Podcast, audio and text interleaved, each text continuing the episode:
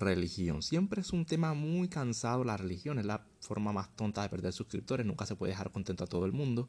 Entonces voy a dejar simplemente una pequeña pieza para que tú pienses un poquito, para que tú digas, oh, mira, qué interesante, voy a ver si investigo otra parte y llego a mis conclusiones, ¿vale? Busco mi verdad absoluta, ¿no? Tú no tienes la verdad absoluta, claro que no, campeón.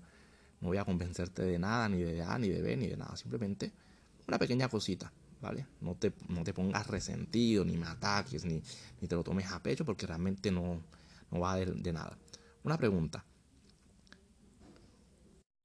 ¿Por qué no crees en Zeus, en Odín, el dios griego, el dios egipcio, los dioses antiguos de los mayas, de los aztecas, de los incas, en los dioses nórdicos como Odín? ¿Por qué no crees en esos dioses?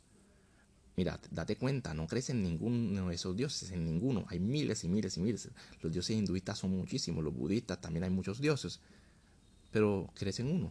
Es decir, no has leído ningún libro para no creer en esos dioses. No has hecho ninguna investigación, simplemente no crees en ellos. Pero naciste en una cultura, en una época donde actualmente el cristianismo prácticamente tiene que ser el cristianismo, ¿no? Si eres latinoamericano, español, eso, la Biblia, es tu regente. Entonces te das cuenta de que muchas creencias, muchas creencias se basan en la época, en la época, justo en este momento, y en el espacio, la geografía donde naces, es decir, el entorno cultural. Si hubieses nacido en la antigüedad, pues tuvieses las creencias de la antigüedad. Si naces en el futuro, tendrás las creencias de esa, de esa cultura en el futuro y del pueblo en el que estás. Si estás en Latinoamérica, en España, posiblemente eres cristiano. Si eres de otra cultura, por ejemplo acá en Asia o en Vietnam, pues tendrías otra cultura, por lo tanto, otras creencias. Entonces la pregunta, ¿cómo estás 100% seguro de que tus creencias son las reales? Porque las sientes en tu corazón. ¿Y acaso las emociones no son engañadas fácilmente?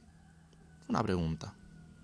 Tengo realmente mucho que decir sobre ese tema, pero realmente es muy cansado y siempre se cae en una eterna discusión, pero cada quien, si está interesado en investigar, está bien. Y si está muy convencido de que tiene la razón, pues está bien. Me chupo un huevo. Pero lamentablemente hay creencias que son peligrosas. Por ejemplo, los afganos. Los talibanes estarán convencidos de que tienen la razón y de que tienen derecho a quitar la vida a las personas y hacer lo que hacen porque su Dios los protege. Entonces, es importante empezar a cuestionarnos las creencias y darnos cuenta si nosotros también hacemos parte de ese grupo de ignorantes. Ese proceso es difícil y complicado.